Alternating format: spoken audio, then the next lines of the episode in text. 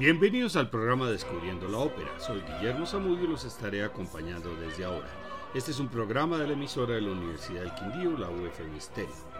En el siglo XVIII, la emperatriz Catalina II había dado la orden que se representaran óperas en el Teatro Bolshoi de San Petersburgo, en ese momento la capital del Imperio ruso, pero las obras que llegaron a Rusia fueron solo óperas de compositores italianos como Galuppi, Paisiello, Cimarosa y el español Martín Soler, quien fue nombrado director de la ópera y allí vivió y trabajó hasta su muerte. Compuso nueve óperas, algunas de ellas en idioma ruso, y una escrita en parte por Catalina, con ciertos tintes políticos, pues trataba de ridiculizar al monarca vecino de Suecia. El estilo de ópera italiana se conservó en las composiciones de Martín y Soler en su etapa rusa, aunque introdujo melodías de canciones tradicionales rusas. En el siglo XIX el nacionalismo comenzó a cobrar más fuerzas en el arte, la literatura y la música. De la unión entre música y literatura en Rusia empezaron a surgir óperas que se alejaban del modelo italiano. El escritor Alexander Pushkin fue el mayor inspirador para que muchos compositores pusieran música a obras literarias rusas. El primer caso importante fue Mikhail Glinka, quien se inspiró en un poema de Pushkin para componer su ópera Ruslan y Ludmila, y otra como Una vida por el zar, que narra una historia de fuerte raigambre rusa, una ópera patriótica, trágico-heroica en cuatro actos y un epílogo con música de Glinka, libreto en ruso de Sogolbul y Shukovsky, basado en acontecimiento histórico. Se estrenó en el Teatro Bolshoi de San Petersburgo en diciembre de 1836. La trama histórica implica a Iván Susanín, el héroe patriota de la guerra polaco-rusa de 1605 a 1618, quien sacrificó su vida para salvar al primer zar de la dinastía Romanov, Miguel I. Rudmila, Ruslan y Ludmila es una ópera en cinco actos y ocho escenas con música de Glink y libreto en ruso de Chirkov, Kukolnik y Markevik basado en, a su vez en el poema homónimo de Pushkin. Glinka lo compuso entre 1837 y 42. La muerte del escritor y poeta en el famoso duelo que acaba con su vida le impidió escribir el libreto él mismo, tal como estaba planeado. La obra fue estrenada en diciembre de 1842. De una vida por el zar vamos a escuchar la cavatina y rondó del primer acto del personaje de Antonida, interpretado por la soprano rusa Anna Netrebko, acompañada por la Orquesta del Teatro Marinsky, dirigida por el también ruso Valery Yevyev, grabación del 2006. A continuación de la, la, ópera Ruslan y Ludmila, la cavatina de la protagonista en el primer acto en la voz de Ana Netrebko, acompañada nuevamente por la orquesta del Teatro Marinsky dirigida por Yevyev, una de sus primeras grabaciones en 1995, donde se alcanza a notar la influencia italiana.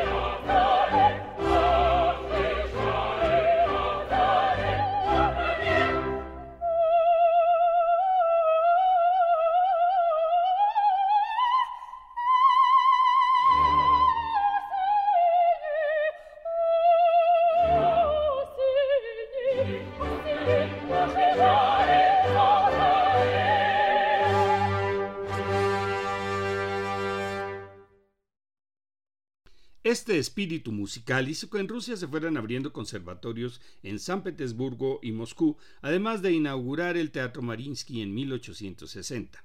En la evolución y crecimiento de la ópera rusa tuvo gran importancia la creación del Grupo de los Cinco, conformado por Balakirev, Kuy, Mussorgsky, Borodin y Rimsky-Korsakov. Todos compusieron óperas que tenían unas características propias como importantes coros y montajes espectaculares, reflejando el espíritu ruso en todo su esplendor. Boris Godunov es una ópera en cuatro actos y un prólogo con música y libreto en ruso de Modest Mussorgsky, basado en el drama homónimo de Pushkin, considerada su obra maestra. Se estrenó en enero de 1874 en el Teatro Marinsky. La obra narra algunos pasajes de la historia del zar Boris Godunov y la lucha entre el pueblo ruso y el polaco. Fue compuesta en una época en la cual el drama histórico dominaba la escena literaria y musical en Rusia, como reflejo de la extendida opinión del arte que el arte debía revestir una responsabilidad y una utilidad social. Uno de los temas centrales de la obra es la búsqueda del poder, lo cual determina las acciones tanto de Boris como de Grigori, de la nobleza polaca, y de los boyardos, la nobleza rusa. Vamos a escuchar algunas escenas de Boris Godunov con el bajo alemán René Papé. Primero la coronación en el prólogo con la orquesta del teatro Mikhailovsky, dirigida por el ruso Dmitry Golovny. Continuamos con una escena del segundo acto con el hijo, Fedor, grabación del Met de Nueva York con la orquesta dirigida por Valery Gergiev y finalmente la escena de locura de Boris interpretada también por René Papé, esta vez bajo la dirección de Sebastián Weigel.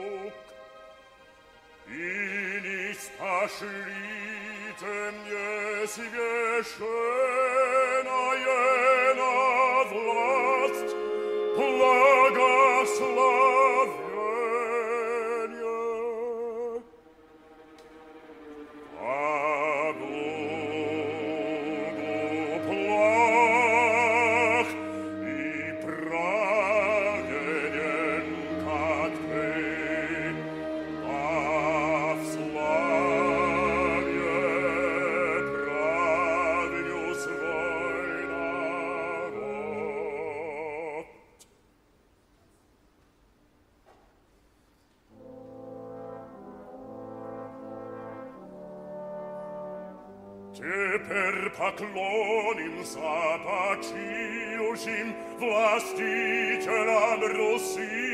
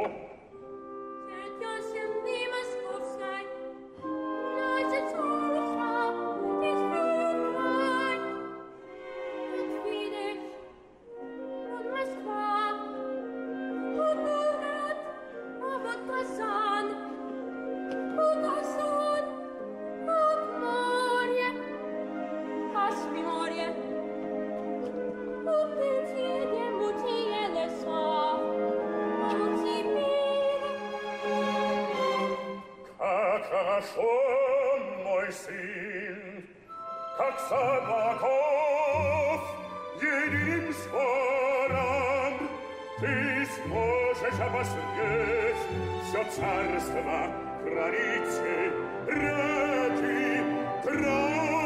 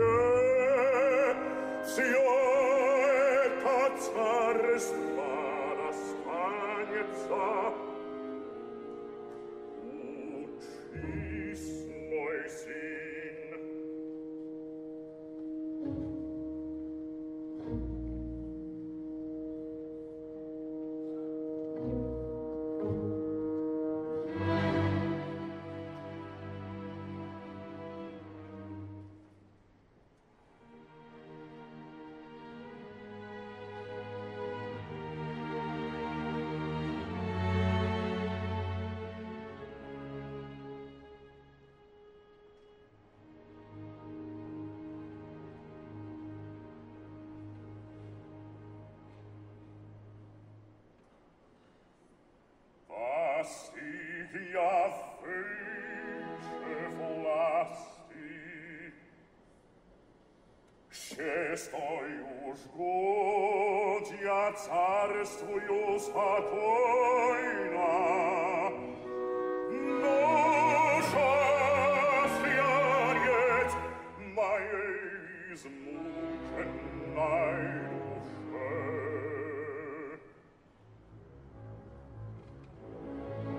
la prasna quietud esti suiat, ni gaudie ni vlasti, es eternae.